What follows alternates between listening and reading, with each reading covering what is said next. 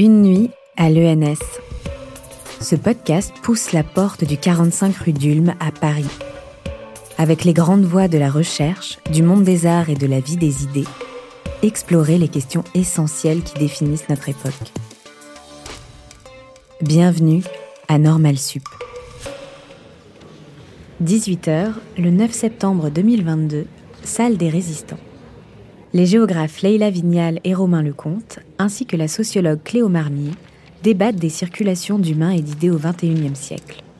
Contrôlées et encadrées par des institutions, elles révèlent des espaces et des expériences de l'incertitude. Je suis Leïla Vignal, je suis professeure au département de, géographie de l'ENS et euh, on a organisé euh, ce petit panel, euh, cette petite session à trois voix avec par ailleurs donc Cléo Marmier qui est sociologue, donc on n'est pas que des géographes qui est en doctorat au Centre Maurice Alvax et à l'EHESS et à l'EHESS et puis Romain Lecomte qui est géographe dans quelques jours docteur en géographie et dans dans quelques semaines, un docteur en géographie, euh, et qui est également enseignant au département de géographie de, l'ENS.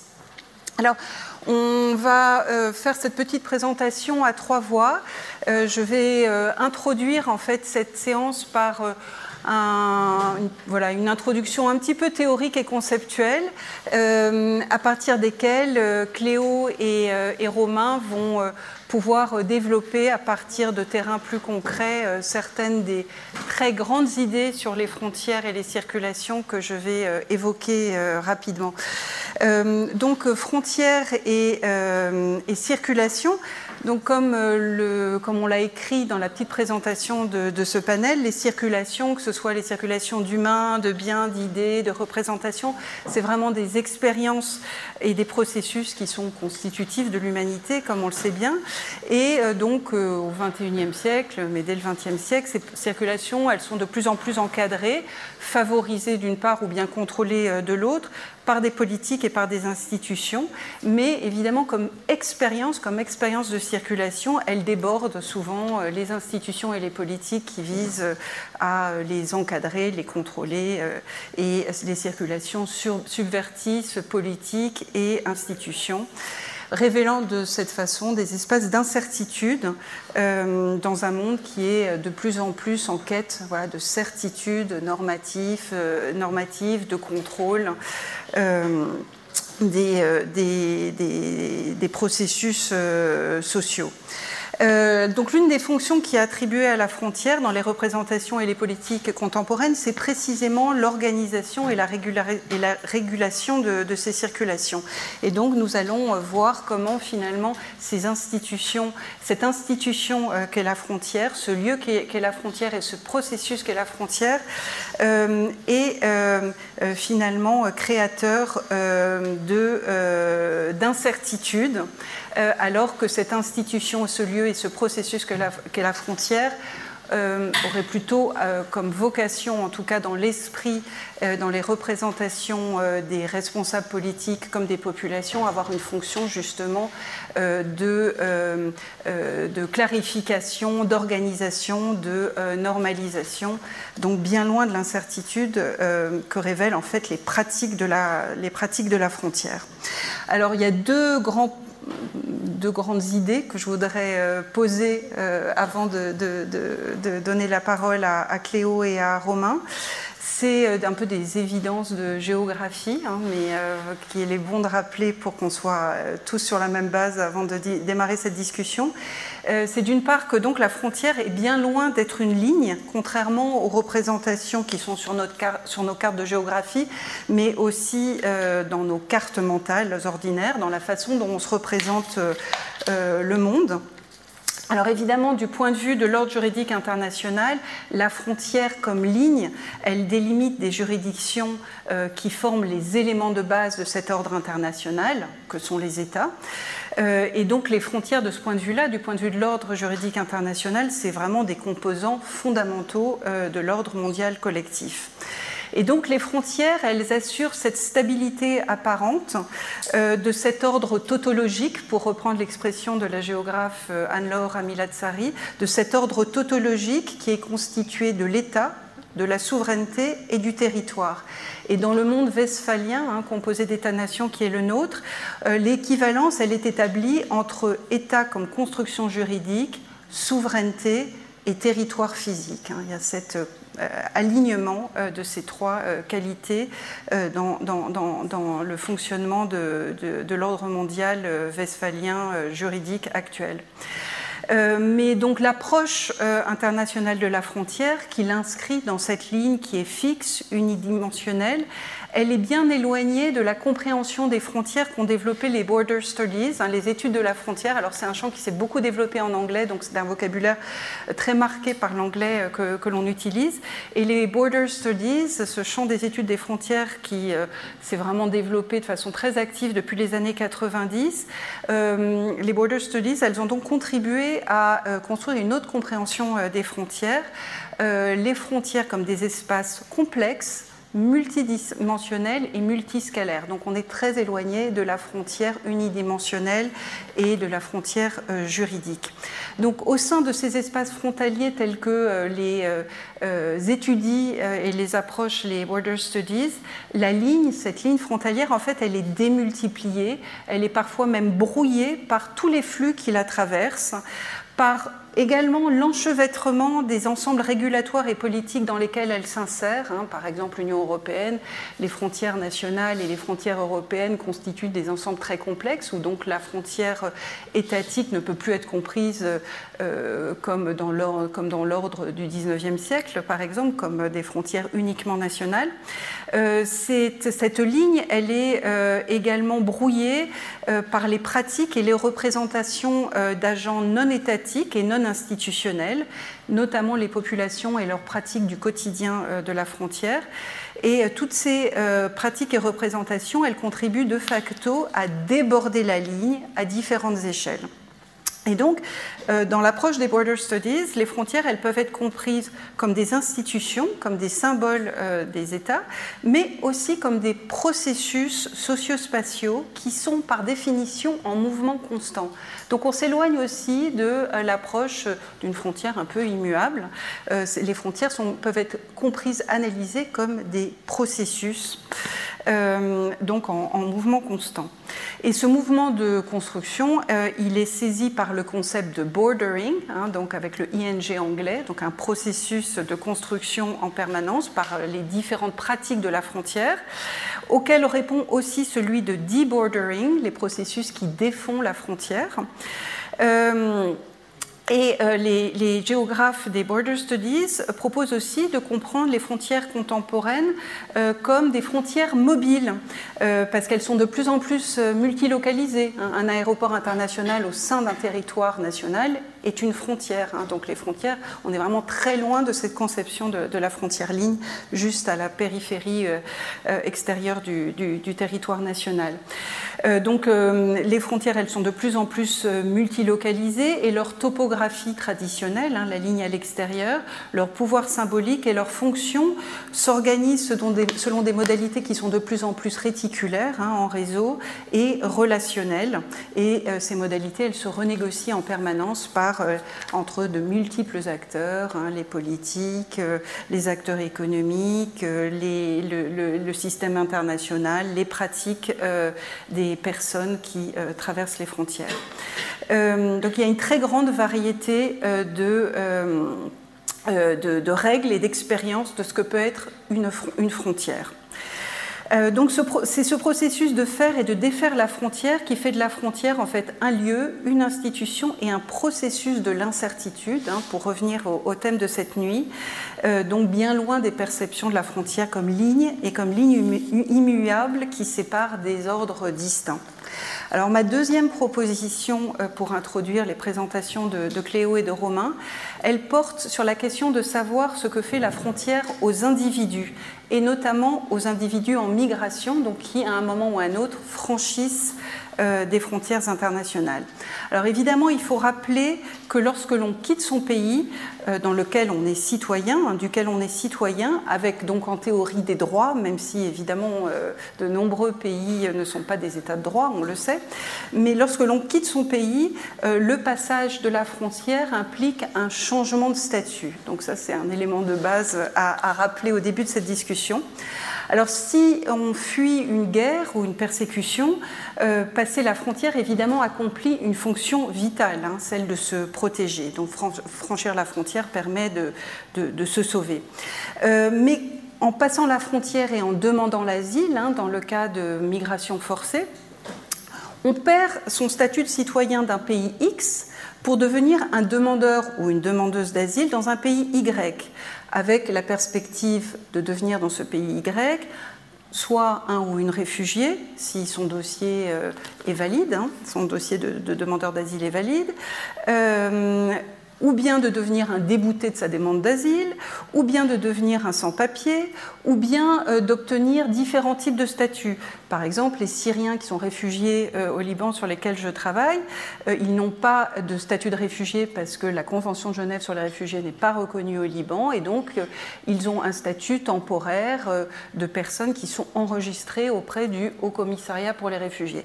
Ce que je veux souligner, c'est que quand on, franchit la frontière, on change de statut quand on est dans une situation euh, de demande d'asile, euh, ce changement de, statut est à la fois une protection hein, par rapport à, ce qu'on fuit dans, son pays, euh, mais le statut dans lequel on se retrouve peut être un statut frappé de beaucoup d'incertitudes.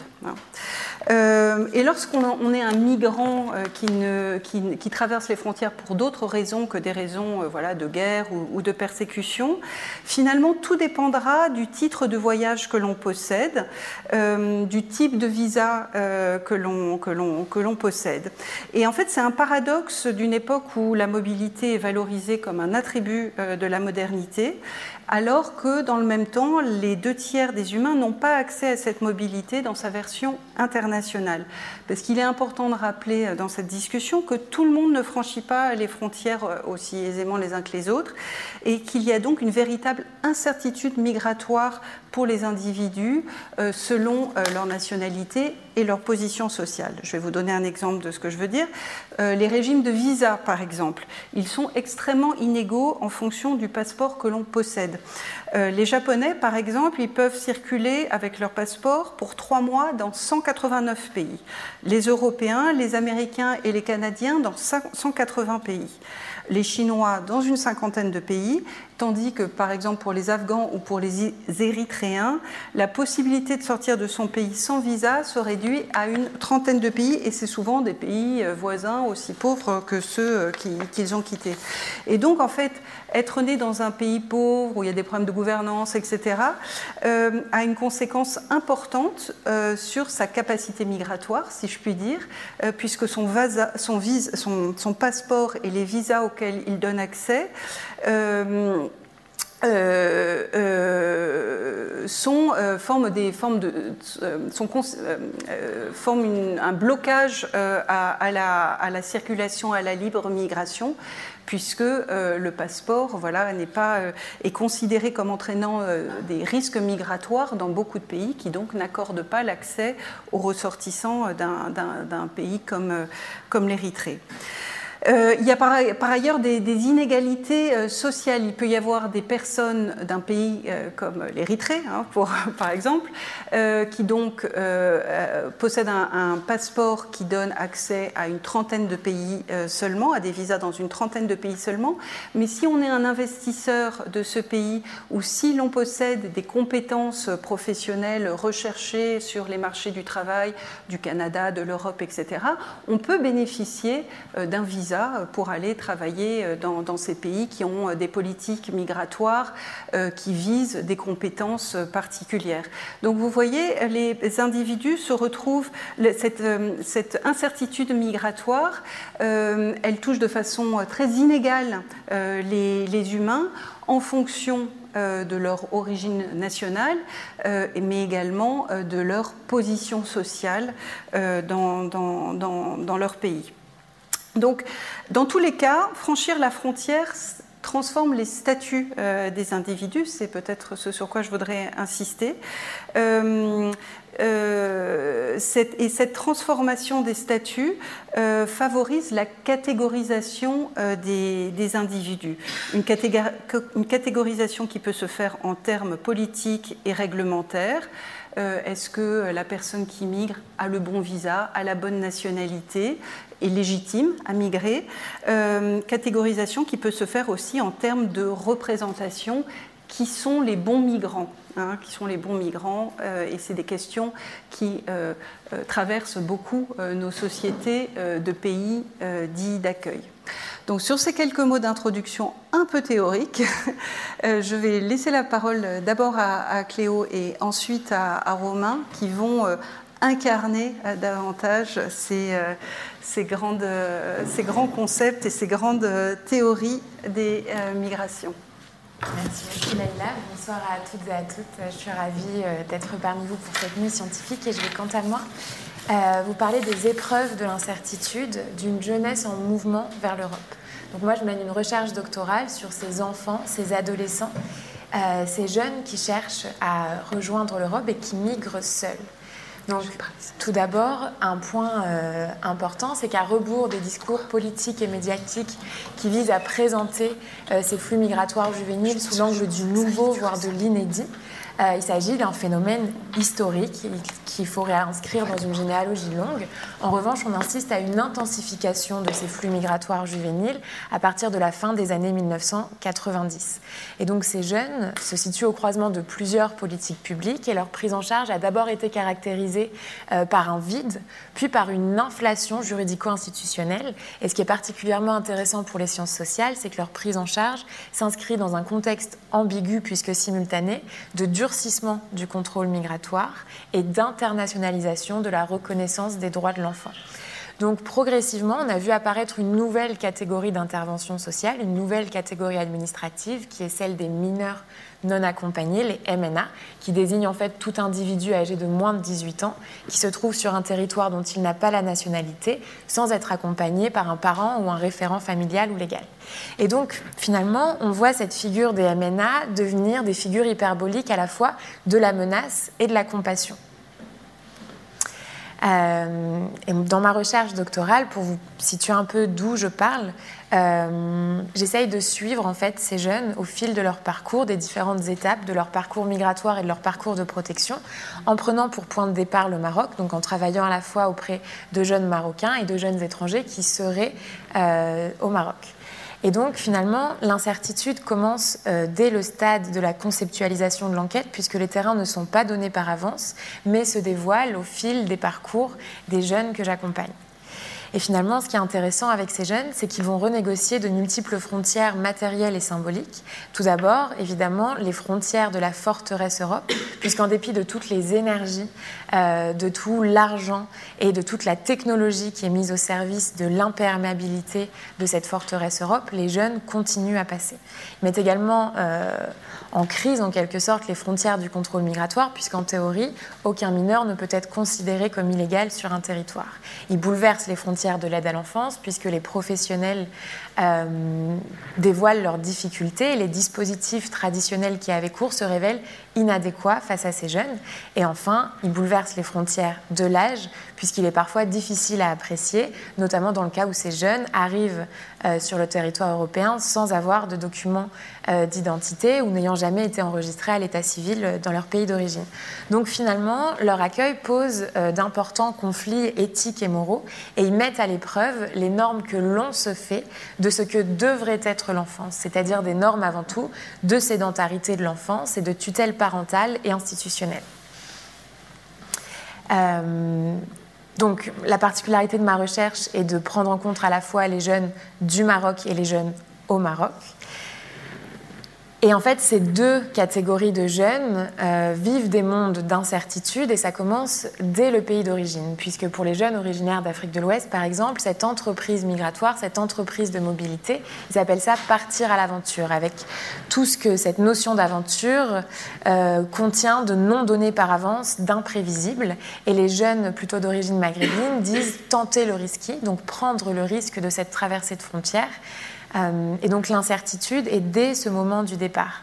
Et finalement, y compris sur des territoires extra-européens comme le Maroc, ils vont faire l'apprentissage progressif des normes institutionnelles et humanitaires de la protection. C'est-à-dire qu'ils vont devoir apprendre à être élus de l'action sociale et de l'action humanitaire et donc circuler dans des univers d'opacité des procédures, des démarches et des critères d'octroi de ces ressources qui conditionnent en fait l'accès euh, à une vie digne. Et donc évidemment, l'irruption pandémique dans nos vies et la crise sanitaire liée au coronavirus a euh, étendu en quelque sorte cette situation d'entre-deux, cette situation d'incertitude en provoquant à la fois un durcissement du contrôle frontalier, une véritable angoisse sur le futur et sur la poursuite des projets de mobilité euh, de ces jeunes. Donc là, sur la carte, vous pouvez voir donc, ces parcours de mobilité transnationale. Là, c'est l'exemple d'un jeune qui est parti du Cameroun et qui a traversé le Nigeria, le Niger, l'Algérie, jusqu'au Maroc, où il a tenté de multiples traversées par le détroit de Gibraltar.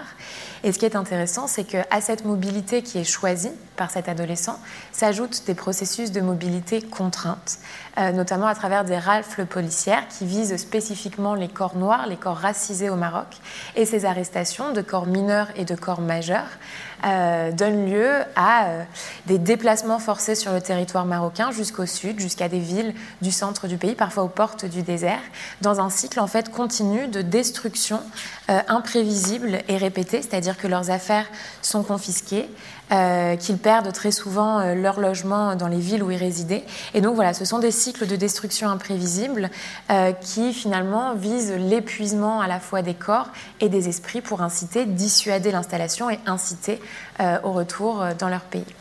Donc finalement, avant même l'Europe, euh, cette incertitude prend corps dans les expériences migratoires juvéniles et est en quelque sorte accentuée dans ces Europes avant l'Europe. Donc là, je parle par exemple des enclaves espagnoles de Ceuta et de Melilla, qui sont les uniques frontières terrestres de l'Europe avec le continent africain, mais également des îles Canaries, par exemple, qui sont des territoires espagnols au large de l'Atlantique euh, et qu'on peut atteindre, y compris euh, par des traversées en bateau depuis le sud du Maroc.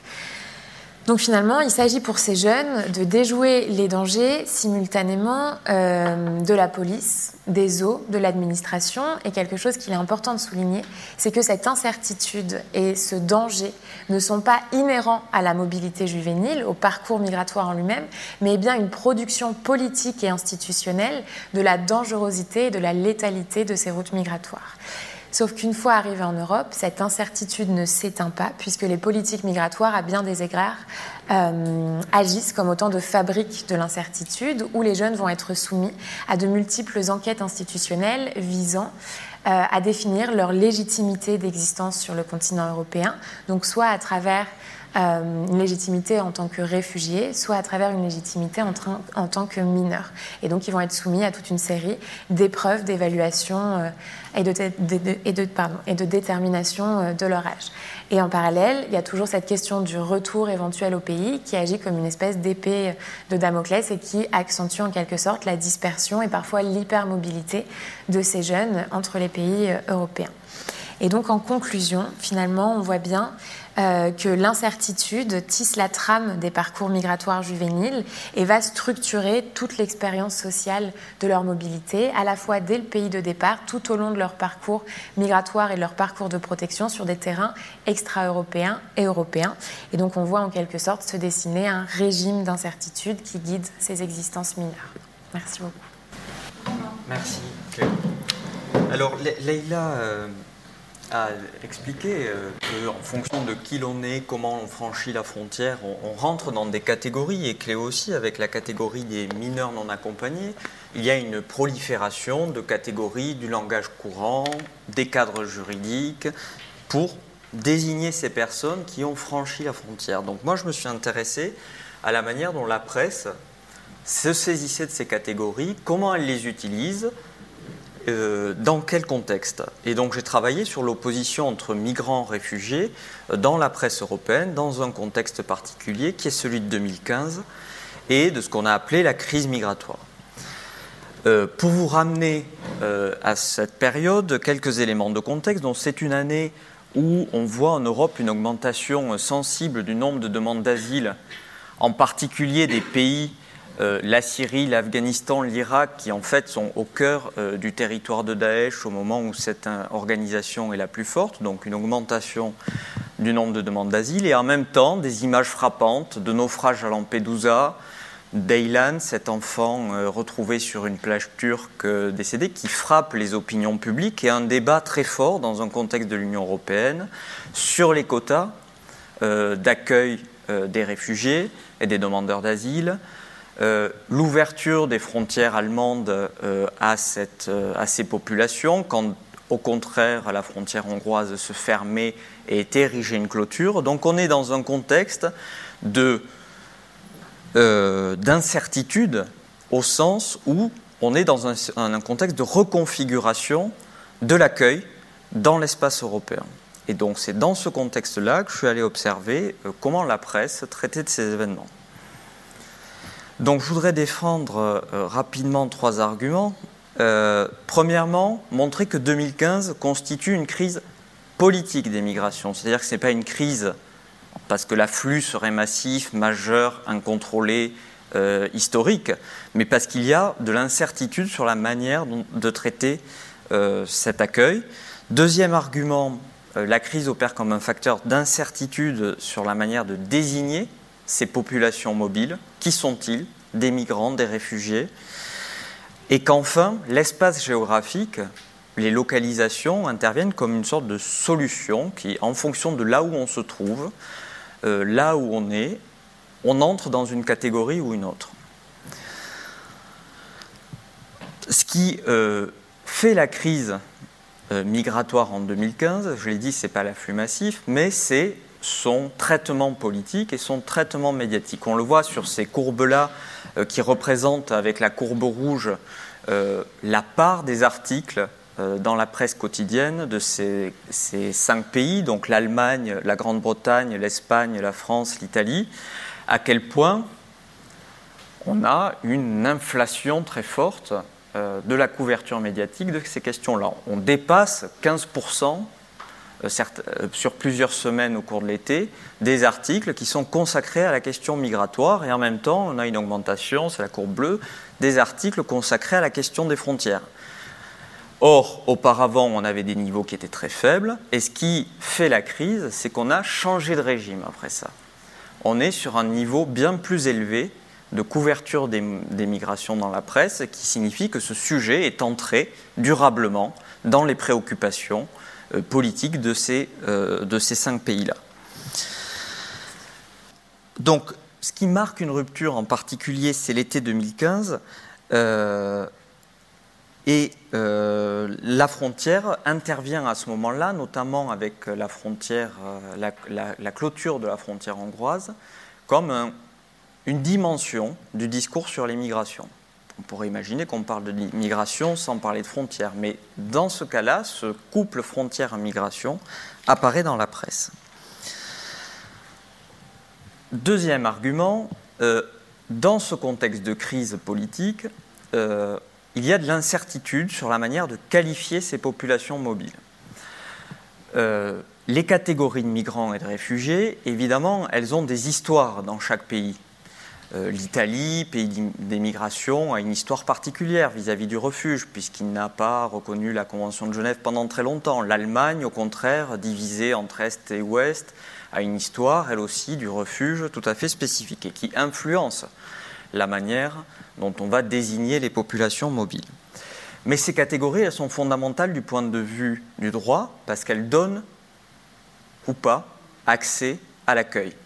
La catégorie de migrants, c'est une population qui bouge à travers la frontière, alors que le, réfugié a droit à l'accueil du fait de la Convention de Genève.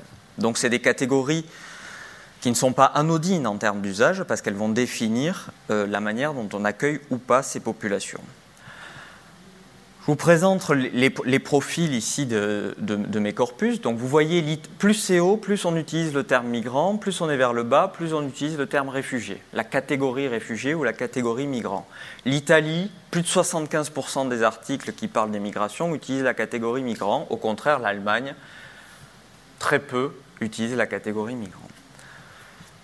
Quand on prend les courbes qui sont en deux tons de vert, le clair, la Grande-Bretagne, le foncé, euh, l'Espagne, on voit là qu'on a eu un moment de bascule sémantique au cours de l'été 2015. Et alors qu'on parlait de migrants au préalable, on s'est mis à parler de réfugiés. Donc un changement euh, politique dans la manière de traiter cette question. Au contraire, vous voyez en bleu la courbe des journaux français qui, eux, sont restés sur une position d'ambivalence, parlant moitié de migrants, moitié de réfugiés. Euh, donc si tous les pays européens du corpus, c'était le, la slide précédente, ont connu cette crise, ils ont tous répondu différemment en termes de catégories. Euh, certains maintenant des catégories préexistantes, c'est le cas de l'Italie ou de l'Allemagne, d'autres changeant de catégorie dans la manière de désigner ces populations mobiles, c'est le cas de la Grande-Bretagne, de l'Espagne. Troisième argument donc, que je vous annonçais, plus que des catégories juridiques ou sociopolitiques, migrants et réfugiés sont en fait des catégories géographiques. En fonction de là où vous, êtes, on ne va pas utiliser la même catégorie pour vous désigner. Et donc là, j'ai regardé l'association des pays avec l'une ou l'autre des catégories, migrants ou réfugiés. Quand on est dans les tons de rouge, on utilise la catégorie migrants. Quand on est dans les tons de vert, on utilise la catégorie réfugiés. On le voit, l'espace du Moyen-Orient associé à la catégorie de réfugiés, l'Allemagne, l'Europe de l'Est d'une manière générale. A contrario, la rive sud de la Méditerranée, les Balkans, l'Italie, catégorie migrants. Or, ce sont bien les mêmes populations qui partent à ce moment-là de Syrie, d'Afghanistan, etc., qui traversent les Balkans, qui arrivent en Europe de l'Ouest et qui, en fonction de là où elles se trouvent, changent de catégorie du point de vue des discours et des représentations. Un coup, elles sont des réfugiés, un coup, elles sont des migrants. Donc là, il y a vraiment de l'incertitude, de l'ambivalence sur la manière de catégoriser ces populations. C'est le cas des journaux français ici. Je conclurai avec le cas des journaux britanniques et espagnols, qui ont un profil similaire, mais différent du cas français. On retrouve bien notre Syrie associée à la catégorie réfugiés, notre Allemagne aussi, la rive sud à la catégorie migrants. Et là, au milieu, de la Turquie à la Hongrie, dans l'Europe balkanique, les cercles sont blancs. Ça signifie qu'on a des écarts qui ne sont pas significatifs, c'est-à-dire qu'on utilise les deux. Donc là, on a des espaces d'incertitude et on ne sait pas les populations qui sont mobiles dans ces, dans ces espaces-là. Est-ce qu'on les qualifie de migrants? Est-ce qu'on les qualifie de réfugiés? Donc, euh, pour terminer là-dessus, euh, on a un contexte politique de crise et qui se traduit par une incertitude sur l'ontologie des catégories, sur ce que ça signifie être migrant, être réfugié, pour caractériser ces populations mobiles. Et leur spatialité, leur position dans des trajectoires euh, de déplacement définit qui ils sont et leur assigne l'une ou l'autre des catégories. Merci.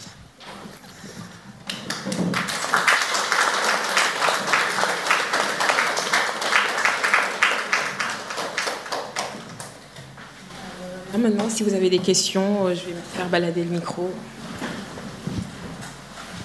Euh, j'ai une question sur qu'est-ce qui a amené finalement les médias, précisément en 2015, à parler tout d'un coup des crises migratoires? S'ils ont créé le sujet, pourquoi ils ont créé ce sujet? Qu'est-ce qu'il y avait en amont qui a amené ça? Alors, je ne pense pas qu'on puisse euh, euh, raisonner en termes d'intentionnalité des médias de créer le sujet ou pas, parce que c'est un phénomène qui se produit mondialement. Les journaux d'Amérique latine, par exemple, sont à fond sur la question migratoire en Europe aussi à ce moment-là. Donc, c'est un phénomène qui est mondial. Euh, on, peut, on peut faire des hypothèses. Je pense qu'il y a la, spectacularisation de certains événements, les naufrages massifs avec les arrivées de corps sur les plages de Lampedusa en Turquie, c'est quelque chose qui, frappe véritablement les opinions. C'est le débat qui est porté par les gouvernements en interne de l'Union européenne, quand Matteo Renzi, à l'époque, fait la tournée des euh, médias pour renégocier les accords de Dublin et imposer des quotas. Voilà, l'image du mur à la frontière euh, hongroise aussi, c'est des choses qui vraiment euh, vont focaliser l'attention parce qu'elles sont extrêmement visuelles et frappantes. Mais on ne peut pas dire que ce sont les médias qui ont créé la crise migratoire, puisque c'est quelque chose qui est généralisé euh, au sein du discours politique. Et puis, euh, pour compléter, mmh. à ce moment-là, précisément 2014-2015, euh, il y a une arrivée importante de Syriens en Europe, hein, puisque à ce moment-là, il y a eu à peu près un million de personnes qui sont arrivées dans l'espace d'une année. Hein. donc, il y a eu aussi, évidemment, mais, effectivement, ce sujet qui était, déjà présent euh, dans, en tout cas dans l'agenda politique. Euh, la question des accords de Dublin, en tout cas dans la presse et dans le monde politique et dans le débat politique européen, était déjà en, cours de discussion, mais peut-être de façon moins visible. Et puis l'arrivée importante de, de, migrants, effectivement, a posé la question de l'accueil. Hein, euh, de quel type d'accueil, de quelle politique d'accueil on, on pouvait euh, disposer en Europe, soit à l'échelle des, États, soit à l'échelle collective. Hein. Il y a eu aussi tout un débat qui s'est développé à ce moment-là au niveau européen sur euh, une politique d'asile européenne, puisque euh, le système de Dublin a commencé à montrer véritablement ses limites avec cette arrivée très importante de, réfugiés syriens.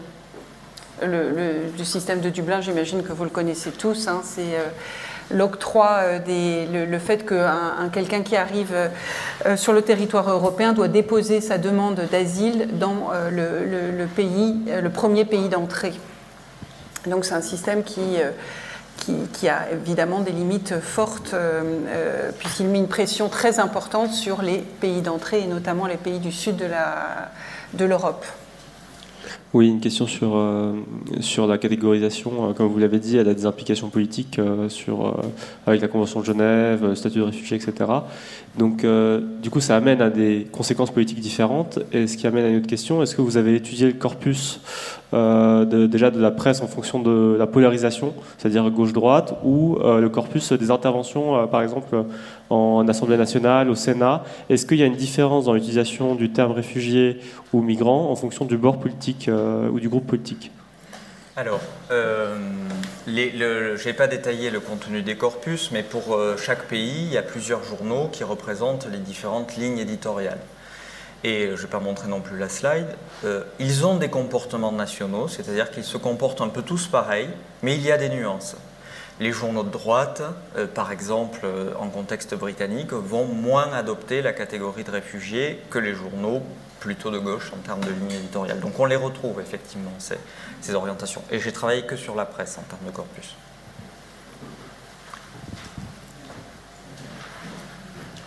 Euh, ben déjà, merci pour votre, pour votre euh, participation à ce, sujet intéressant. Ma, ma, question va pour euh, Cléo Marnier. Marnier Ce serait pour savoir, euh, on a parlé de l'incertitude, enfin vous avez parlé de l'incertitude du côté des, des enfants mineurs.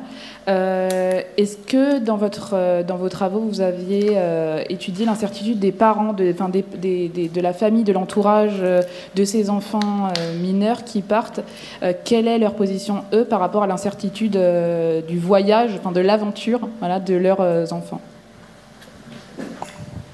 Merci beaucoup pour euh, cette excellente question. En effet, euh, donc ce sont des enfants qui voyagent sans leurs parents, mais on est toujours les enfants de quelqu'un et les parents sont souvent les grands absents. des études, des analyses, des discours qui sont produits autour de ces jeunes. Et pourtant, les familles souvent existent et entretiennent des liens parfois étroit euh, avec les jeunes qui sont engagés dans des parcours euh, de mobilité. Et donc il y a plusieurs positionnements. Très généralement, dans les discours des professionnels euh, de l'aide à l'enfance, ce que je commençais, en tout cas il y a quelques années, à entendre, c'était que les parents pilotaient à distance ces enfants qu'ils enverraient pour se sauver soi-même. En réalité, à l'épreuve du terrain, ce que je découvre, ce sont souvent des jeunes qui partent contre l'avis de leurs parents donc dans le cas par exemple de l'Afrique de l'Ouest, qui vont téléphoner à leurs parents et leur apprendre leur départ à partir de l'Algérie, avec donc des scènes extrêmement déchirantes pour eux, de leur mère qui font en larmes au téléphone et qui supplie le jeune de revenir parce que on est conscient des dangers de l'aventure, on, est on est conscient des dangers de ces parcours migratoires criminalisés et donc de la mortalité aussi qui, peut y avoir dans, ces entreprises juvéniles. Euh, donc d'une part, il y a ça. Il y a souvent des jeunes qui partent contre euh, la volonté euh, de, leurs parents. Et il y a aussi quelque chose qui m'intéresse beaucoup, c'est que à rebours de cette détresse parentale et souvent maternelle, c'est souvent la figure de la mère qui revient dans, les échanges que j'ai avec les jeunes. il y a aussi la conviction implicite pour les parents que même si c'est dangereux et même si c'est très incertain, ça vaut peut-être la peine. Et peut-être que cette vie que le jeune s'offre vaut la peine des dangers qu'il va encourir. Donc il y a aussi une forme de soutien implicite qui est très fort et qui prend parfois la forme d'un soutien financier, notamment à différentes étapes du parcours. Lorsque le jeune, euh, par exemple en Algérie, ça arrive souvent, euh, se fait attraper en quelque sorte par des adultes malveillants qui demandent des rançons aux parents. Il y a des formes comme ça d'engagement financier des parents ou lorsque le jeune est bloqué très longtemps à Laayoune, par exemple, au sud du Maroc, des envois financiers de soutien euh, de la famille. Donc voilà, c'est vraiment quelque chose de très composite, les positionnements euh, des parents et leur façon de vivre cette incertitude.